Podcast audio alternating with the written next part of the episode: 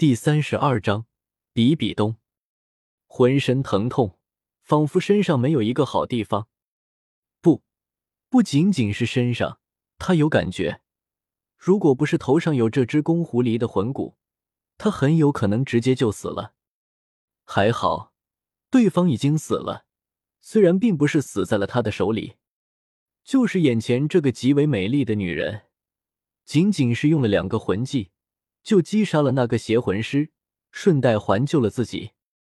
扭头看过去，他好像在想什么，坐在窗边看向外面，时而眉头紧皱，时而露出微微的笑容，时而面色冰冷，让人心底打颤；时而面带春风，让人不觉放松。仅仅是看着他，就能让身体的疼痛舒缓一些，又让人不禁心疼他的过往。可惜，他的眼睛已经不允许他能看得特别清楚，只能静静的躺在床上，时不时的扭过头去看一眼。就这样一直沉默了许久，一直等外面传来一个声音：“教皇冕下，图图村村民一百余人全都安葬完毕。”听到声音，他站了起来，看向云山，问道：“你要不要去？我可以让他们搀扶你一下。”没错，这个人居然就是武魂殿新任教皇比比东，原著中最大的反派。惹不起，云山小心翼翼的拒绝了他的提议。谢教皇冕下好意，小人还是能站起来的。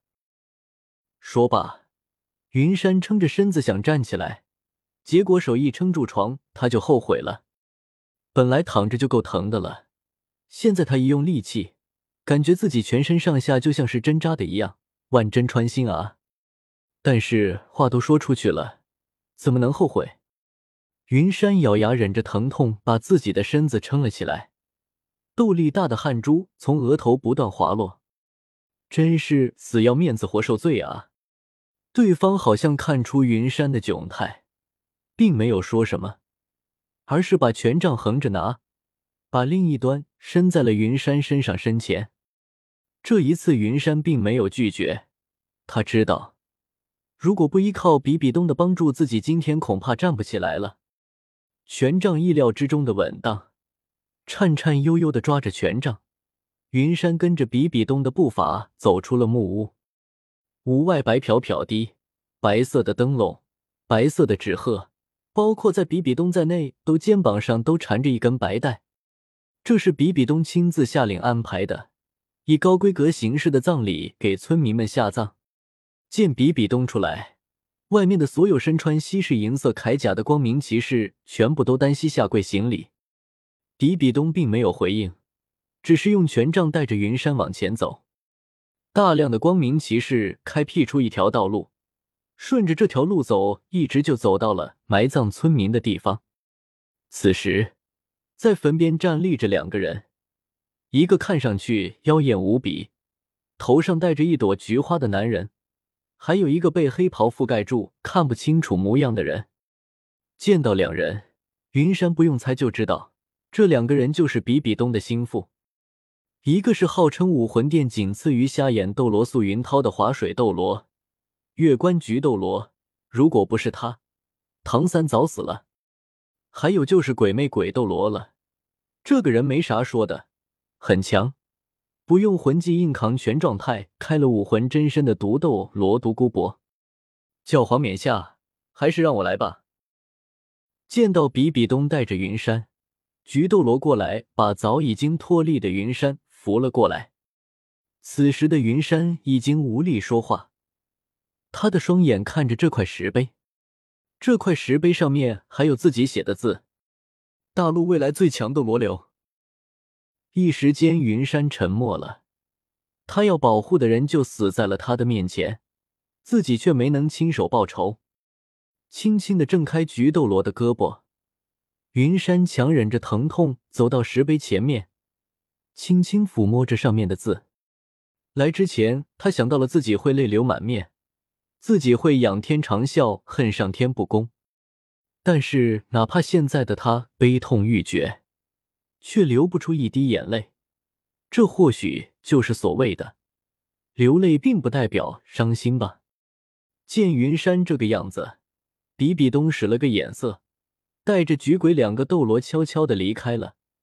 附近的光明骑士也都散去，只剩下几个光明骑士远远的看着。冕下，为什么？